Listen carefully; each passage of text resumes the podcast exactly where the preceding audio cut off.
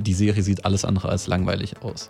Extrem hübsche Farben, ähm, sehr starke Kontraste, wie das vielleicht so von alten Filmkameras ähm, zu erwarten ist. Ja, dann äh, glaube ich, weil wahrscheinlich wirst du bei anderen Punkten auch sagen, dass sie dich nicht so überzeugt hat, solltest du dir auf jeden Fall auch mal andere Filme vielleicht von ihm angucken, weil die sind visuell alle sehr beeindruckend und auch dann nicht ganz so langsam.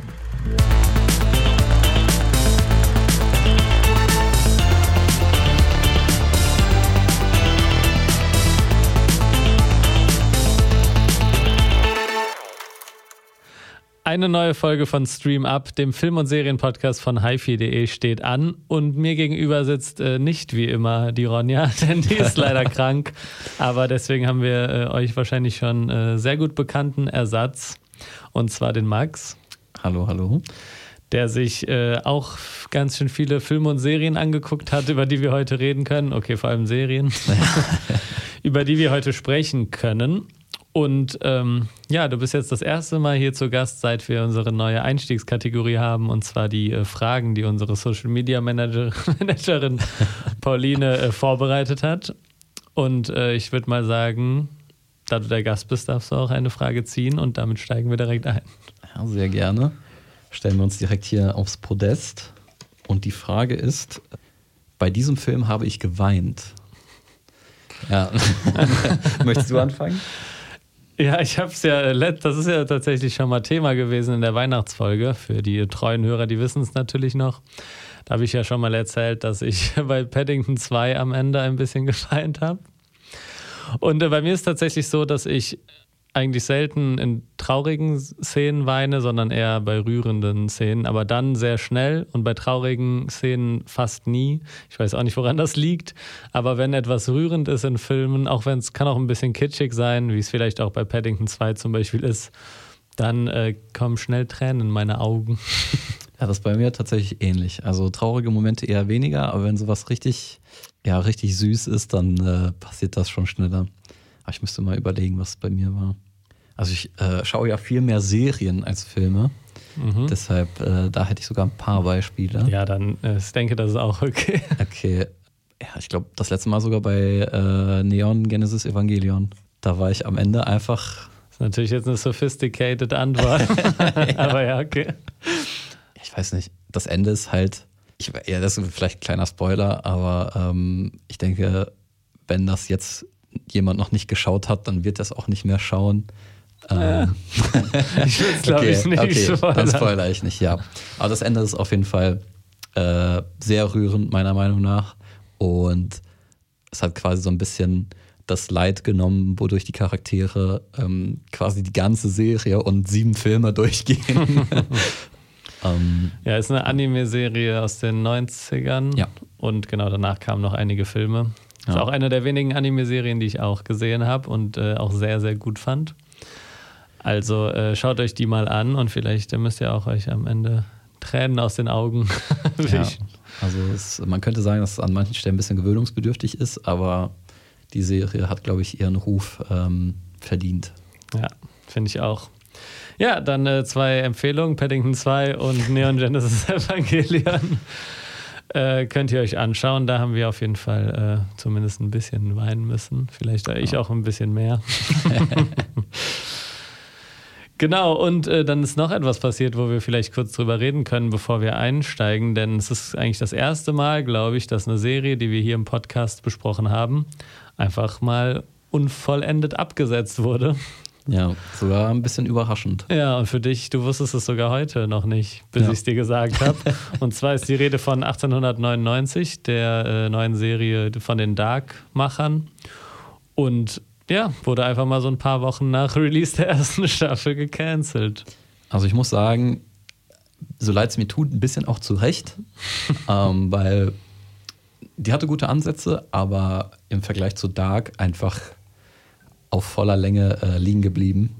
Aber schon krass, dass das jetzt so schnell passiert ist und auch mit so einem dicken, fetten Cliffhanger am Ende. Ja, das finde ich auch. Also ich war ja leider in der Folge nicht dabei, als äh, du und Ronja darüber geredet habt. Aber also ich fand die Serie schon ganz cool und ich habe mich vor allem ein bisschen darauf gefreut, was nach diesem Cliffhanger am Ende jetzt in Staffel 2 folgt. Ja.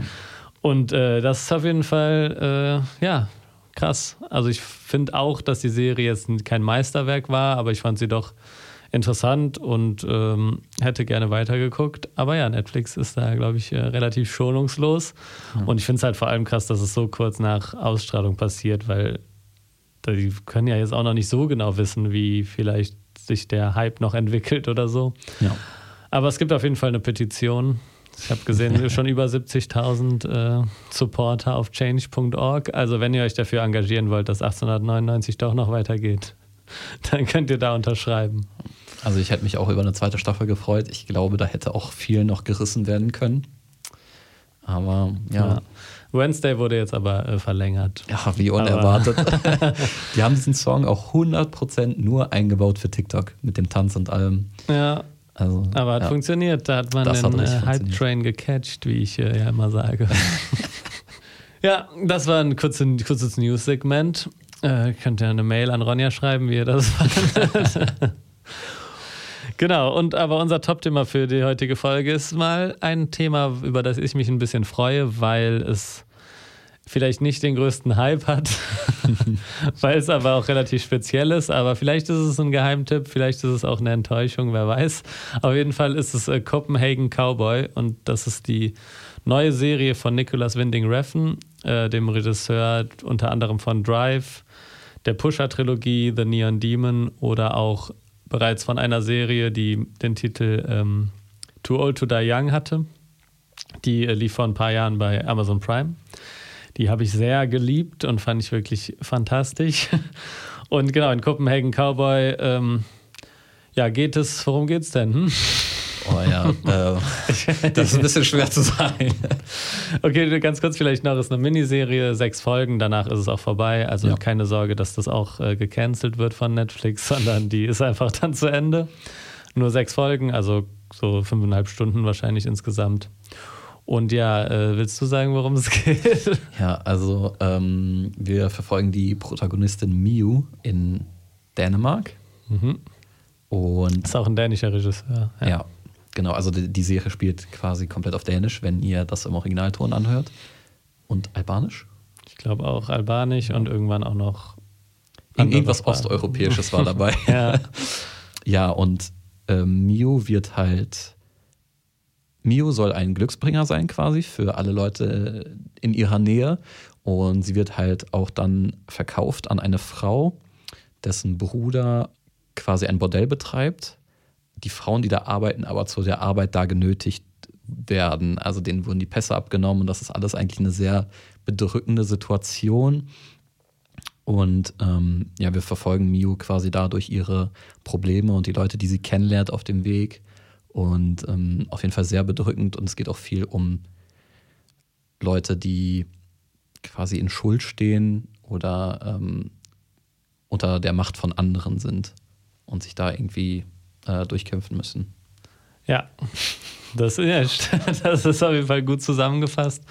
Ähm, ich weiß, du hast wie viele Folgen geguckt? Drei. Okay, ich habe fünf Folgen geguckt. Es geht auch irgendwann aus diesem Haus heraus. Also die Serie äh, geht dann noch ein bisschen weiter, auch äh, in andere Teile von Dänemark ja. oder Kopenhagen, wie der Titel schon sagt. Ja, genau. Also es ist auf jeden Fall eine sehr spezielle Serie, kann man schon mal sagen aber etwas anderes konnte man eigentlich auch nicht erwarten. Vielleicht ganz kurz.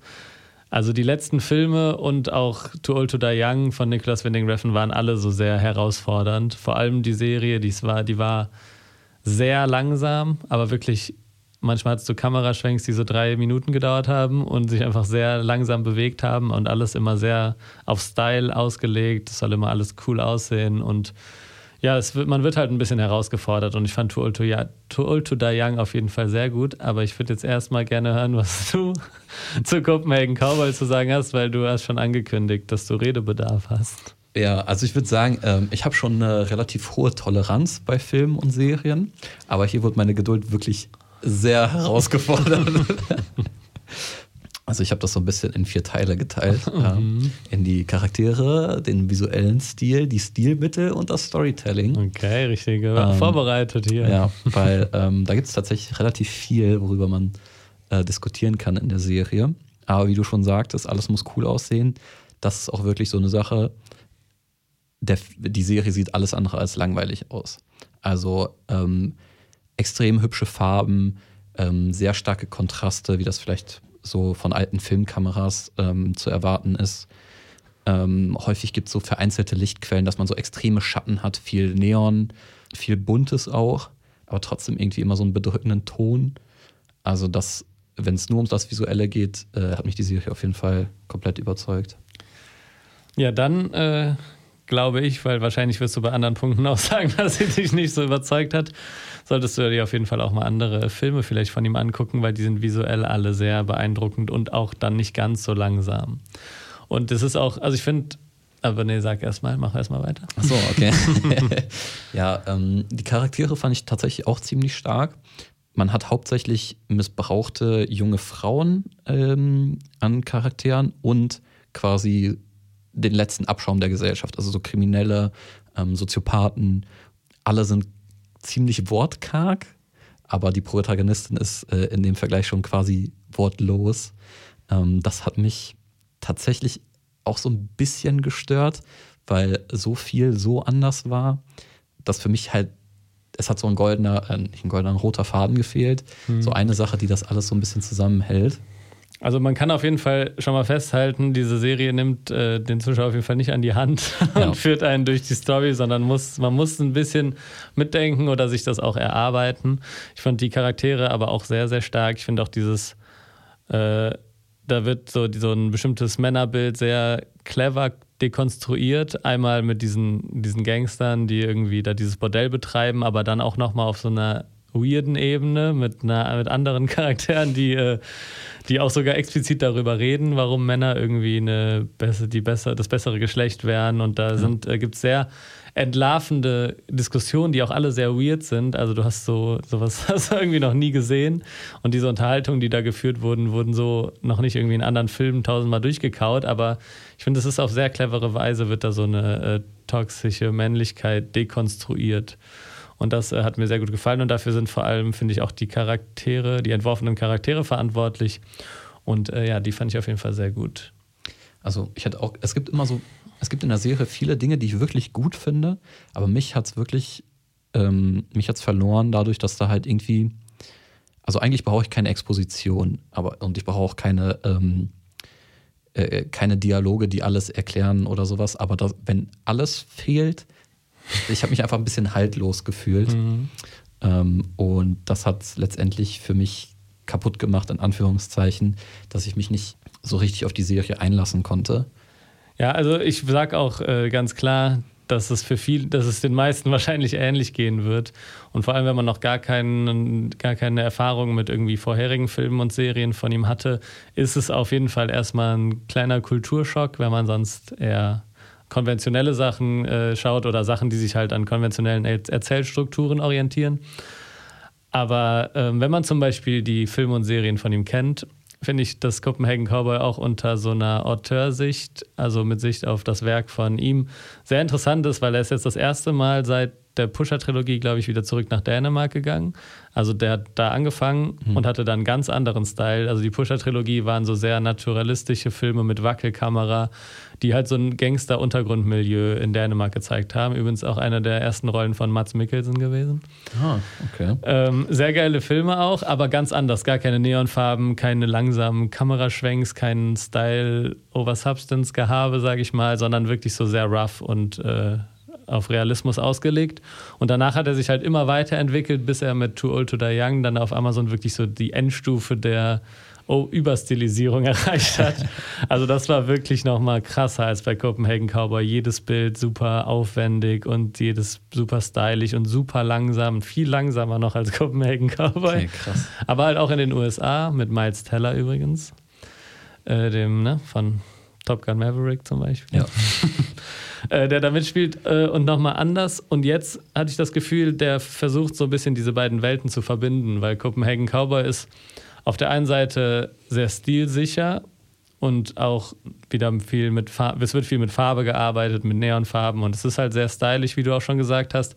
Aber gleichzeitig haben wir auch diesen dreckigen, dieses Dreckige des, der Unterwelt und äh, diesen der, des Gangstermilieus in, ähm, in Dänemark und das ist halt von damals so übrig geblieben und das ist so eine Verbindung daraus und das fand ich auch unter diesem Aspekt sehr interessant, weil er hat sich eigentlich jetzt in der, in der letzten Zeit eher nicht mit so er hat sich in letzter Zeit halt nicht mit so dem Untergrund beschäftigt. Er hat zwar auch Themen wie zum Beispiel so die Modelbranche äh, kritisiert, aber das sind halt dann so Hochglanzbereiche gewesen. Oder bei Too Old to the Young ging es um dann Polizisten in den USA und auch um reiche Menschen eher. Und da geht er wieder so ein bisschen zurück und zeigt auch so ein bisschen das dreckige Kopenhagen und was so unter der Oberfläche äh, schlummert. Und das ist so eine Verbindung aus diesen beiden Herangehensweisen und diesen beiden Stilen, die er da, finde ich, sehr interessant umgesetzt hat, auf stilistischer und inhaltlicher Ebene.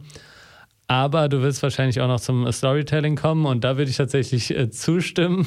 Ich prognostiziere jetzt einfach mal, was du sagst, dass das äh, eine Schwäche der Serie ist. Ja, hätte ich auch so gesagt. Also wirklich viele gute Elemente.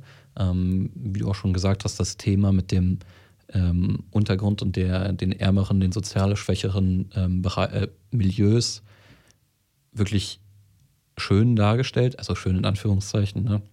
Ähm, aber in der Summe hat es für mich einfach nicht so funktioniert, weil der Kleber, der das Ganze zusammenhält, also das Storytelling, das hat für mich einfach nicht, für, nicht so funktioniert, wie ich das gerne hätte.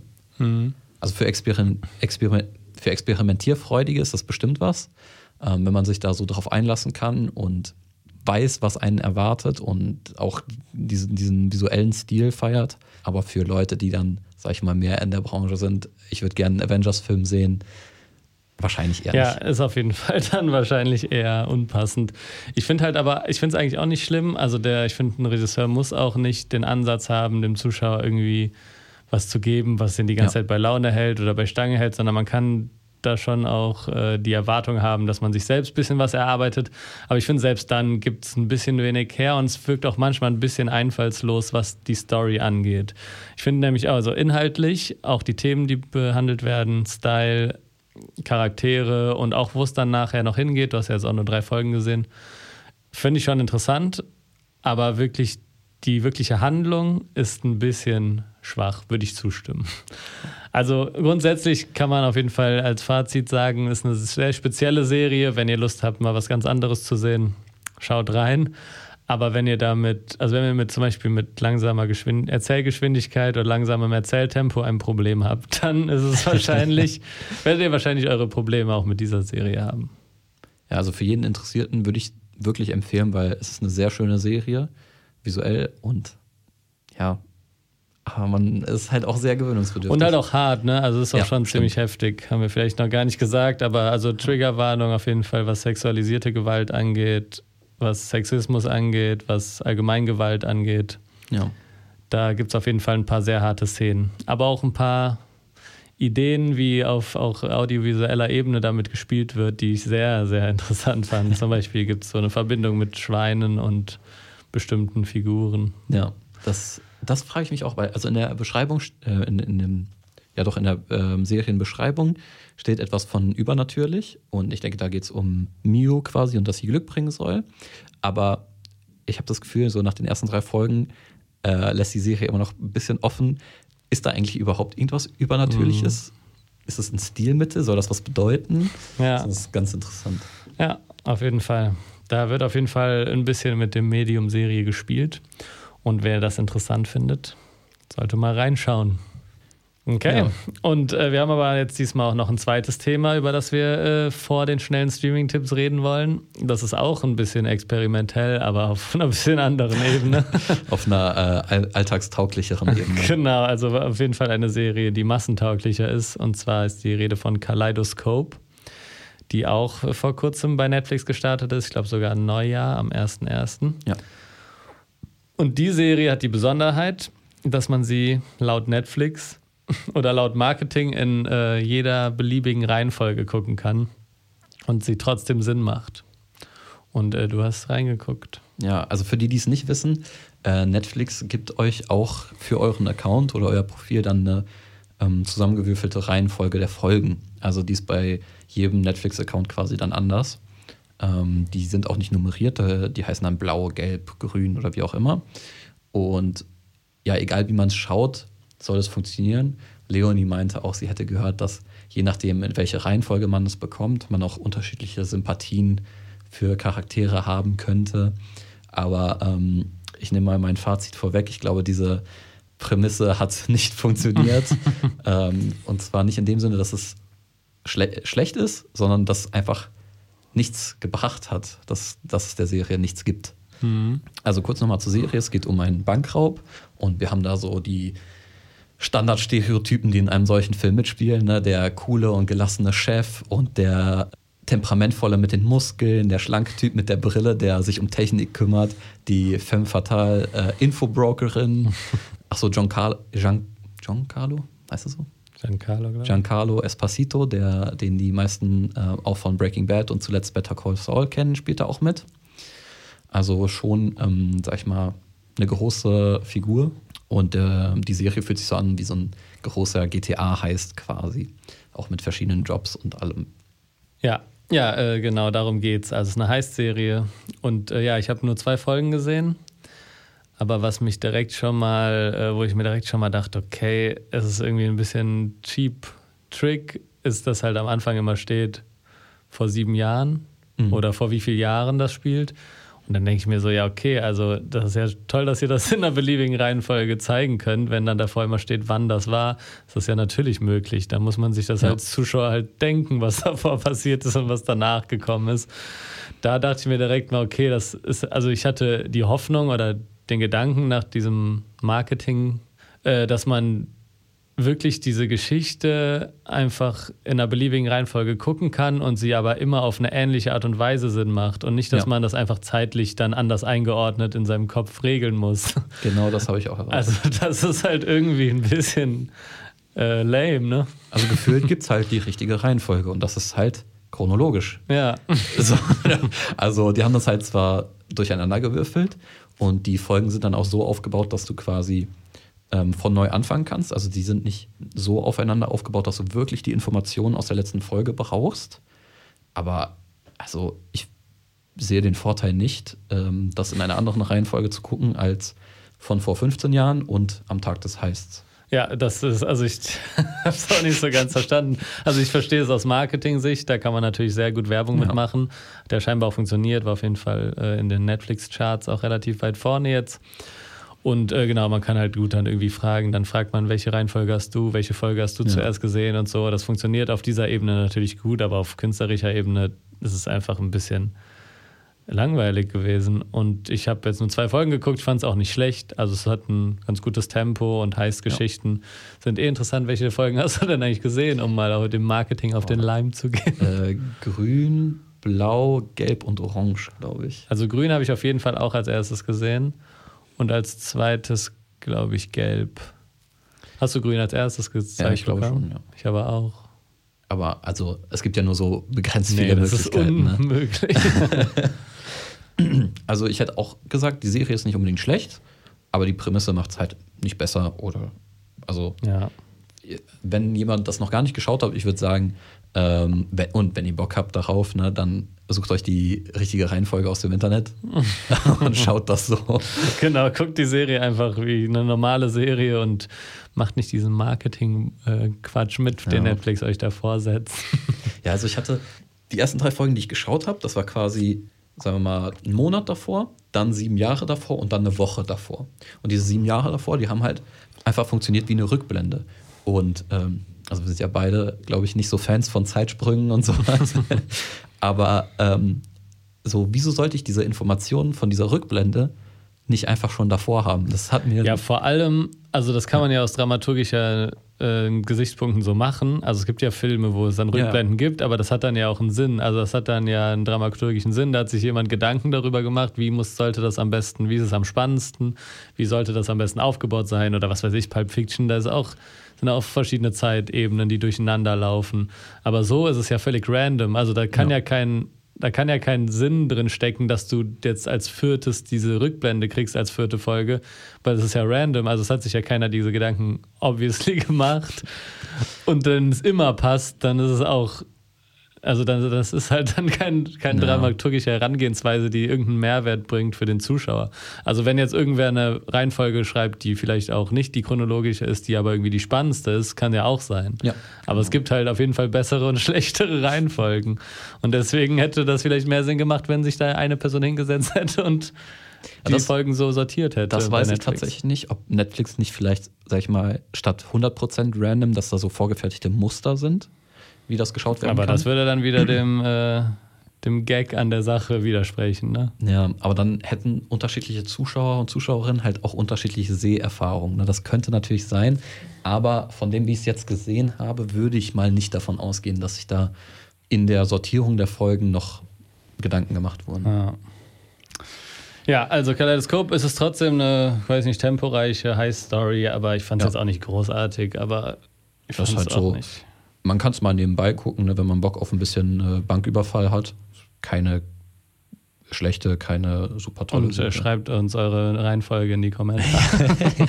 Das würde uns natürlich interessieren, ne, wenn ihr eine Reihenfolge gesehen habt und ihr fandet das äh, super schlüssig und ähm, die Rückblenden haben super viel Sinn ergeben für den Moment, in dem ihr da, äh, für, für den Zeitpunkt in eurer Story. Dann äh, könnt ihr uns das ähm, gerne bei Instagram schreiben. An StreamUp, at StreamUp. ja, das waren unsere beiden äh, Top-Themen. Also ich würde sagen, das ist beides äh, Empfehlungen mit Vorwarnung, Mit Abstrichen. mit Abstrichen, aber trotzdem zwei interessante Serien, die irgendwie mal Ja. was Neues wagen und nicht äh, 0815 sind. Und äh, damit kommen wir jetzt zu unseren 0815 äh, Streaming-Tipps. Und äh, bei den schnellen Streaming-Tipps starten wir immer mit Netflix und da hat Max für euch die erste kleine Indie-Empfehlung. Indie. Ganz klein, kennt niemand. Ja. Ähm, ja, es geht um Brooklyn 99, die achte und letzte Staffel. Und ähm, wie in den letzten paar Staffeln gibt es diesmal auch wieder nur relativ wenig Folgen mit zehn Stück. Und ähm, ja, dazu muss man vielleicht erwähnen, die Produktion ist so ein bisschen im Schatten von, ist so ein bisschen im Schatten von Polizeibrutalität in den USA entstanden und auch ähm, vor dem Tod von George Floyd. Das merkt man schon in der Serie. Ähm, also es ist auf jeden Fall, diese Polizeiidentität ist auf jeden Fall stark zurückgeschraubt, deutlich reflektierter und es geht darum, ne, wie kann man als Polizist proaktiv ähm, Vertrauen schaffen oder äh, wie darf, sollte man sich nicht verhalten und so. Okay. Ähm, vorher war das ja ein bisschen, sag ich mal, glorifizierter, ähm, die ganze Polizeigesellschaft da. Aber der Humor bleibt natürlich derselbe und Terry Crews ist wieder dabei. Also, ähm, ich glaube, Brooklyn 99-Fans wird es gefallen. Ich fand es ja auch witzig. Ja.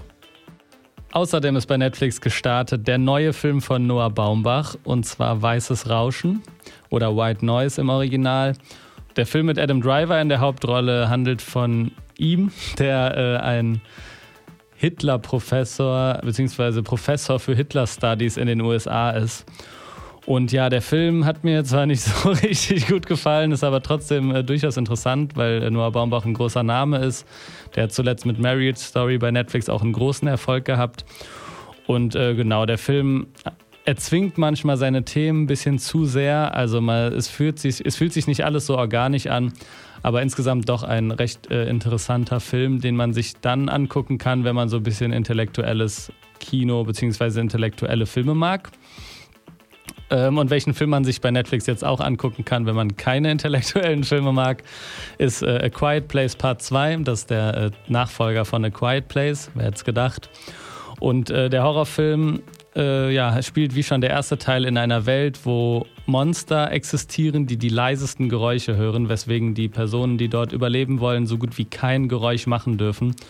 Und der Film knüpft eigentlich da an, wo der erste Teil aufgehört hat, eben mit äh, einer Gruppe von Leuten, die Angst haben vor diesen, ähm, vor diesen Kreaturen und deswegen aufpassen. Und äh, ja, es ist so ein bisschen Zombie-Apokalypse, aber eben mit diesem, dieser Besonderheit, dass sie wirklich extrem leise sein müssen, beziehungsweise Methoden finden müssen, wo, wie sie auch, wie sie mal miteinander sprechen können, zum Beispiel in einem Wasserfall, wo es dann eben nicht auffällt, wenn sie sich unterhalten. Außerdem ist ein neuer Netflix-Film gestartet und zwar der denkwürdige Fall des Mr. Poe äh, von Scott Cooper mit Christian Bale in der Hauptrolle. Und das ist ein äh, Kostümfilm, den ich leider noch nicht sehen konnte. Aber es geht um Edgar Allan Poe, der in der US-Militärakademie in West Point ähm, ist und äh, das spielt im Jahr 1830 und erzählt ein bisschen die Lebensgeschichte von ihm und ich finde, der Film klingt auf jeden Fall interessant. Es sind große Namen dabei, also kann man sich auf jeden Fall mal auf die Liste setzen. Und Genau, dann kommen wir schon zu Amazon Prime. Da ist nur ein nennenswerter Film gestartet und äh, der ist vor allem für Nostalgiker der äh, 80er, 90er Jahre wahrscheinlich interessant. Und zwar ist das Space Jam A New Legacy. Und das ist der Nachfolger von dem Looney Tunes slash NBA Basketball Crossover Space Jam, was damals ein großer Erfolg war und äh, ein Film, den auch viele immer noch nennen, wenn es so um die Filme der Kindheit geht. Ähm, genau, und der zweite Teil ist anders als damals Michael Jordan äh, mit LeBron James in der Hauptrolle, also der, den besten Basketballspieler so der letzten 10, 20 Jahre.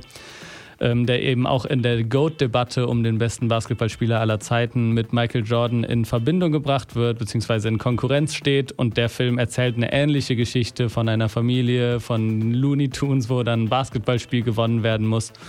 Und wie schon Michael Jordan ist LeBron James jetzt auch nicht gerade der begnadete Schauspieler, aber darum geht es auch in so einem Film nicht, sondern es ist eigentlich ein, ja, ein Film, der vor allem für Fans des ersten Teils irgendwie die nochmal zurück in die Welt bringt und ein bisschen ein Film für Kinder und Erwachsene, der ein bisschen zu überladen ist und der auch mit Sicherheit nicht jedem gefällt. Aber wenn man die NBA vielleicht verfolgt, wird man sich über einige Cameo-Auftritte freuen. Und ja, ist so ein ganz netter Familienfilm.